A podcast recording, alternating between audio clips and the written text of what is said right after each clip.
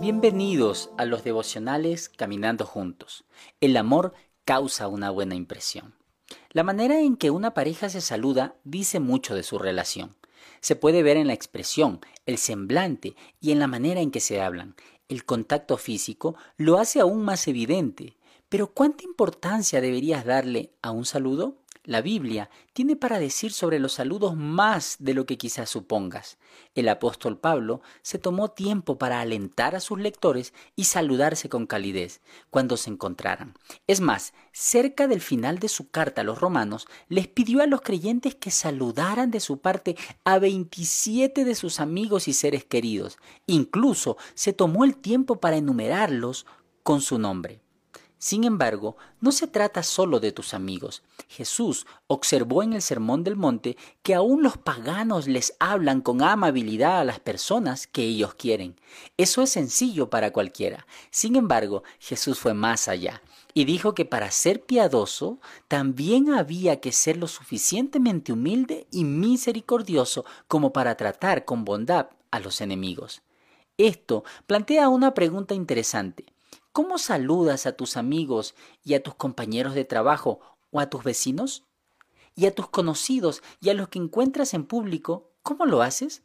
Quizás te encuentras con alguien que no te agrada demasiado, pero lo saludas por cortesía. Así que, si eres tan agradable y educado con las demás personas, ¿no se merece tu cónyuge lo mismo?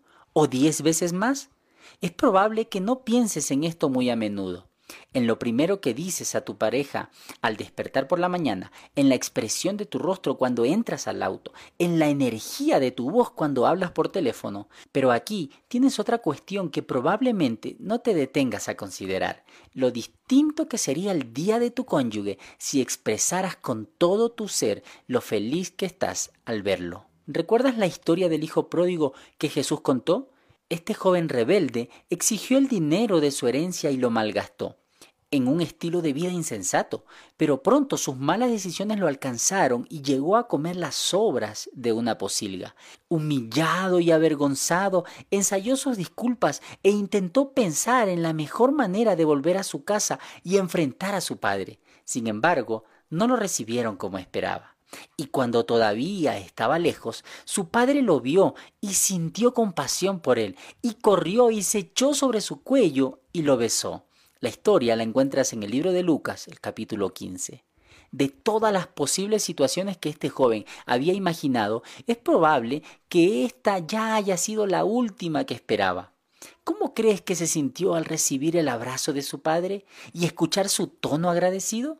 Sin duda, se sintió amado y apreciado una vez más. ¿Cuál crees que fue el resultado en la relación entre ellos?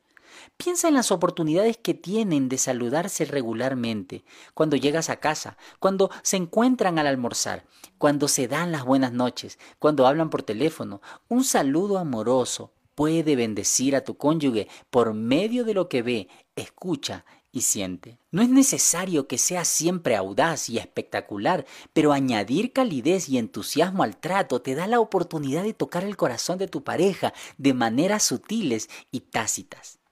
Piensa en tu forma de saludar. ¿La usas bien? ¿Tu cónyuge se siente valorado y apreciado? ¿Se siente amado? Aún si no se están llevando muy bien, puedes disminuir la tensión y otorgarle valor por tu modo en que lo saludas. Recuerda, el amor es una decisión, así que decide cambiar tu forma de saludar y elige amar. En cuanto a hoy, ¿qué clase de saludos harían que tu pareja se sintiera valorada y amada? ¿Cómo podrías despertar sus distintos sentidos con una simple palabra, un toque o un tono de voz? Piensa una manera específica en la que te gustaría saludar hoy a tu cónyuge. Hazlo con una sonrisa y con entusiasmo. Luego, decide cambiar tu forma de saludar para reflejar tu amor por él. Oremos. Jesús, dame la sabiduría para elegir las palabras y el tono adecuado para saludar a mi pareja en amor. Te lo ruego en el nombre de Jesús. Amén.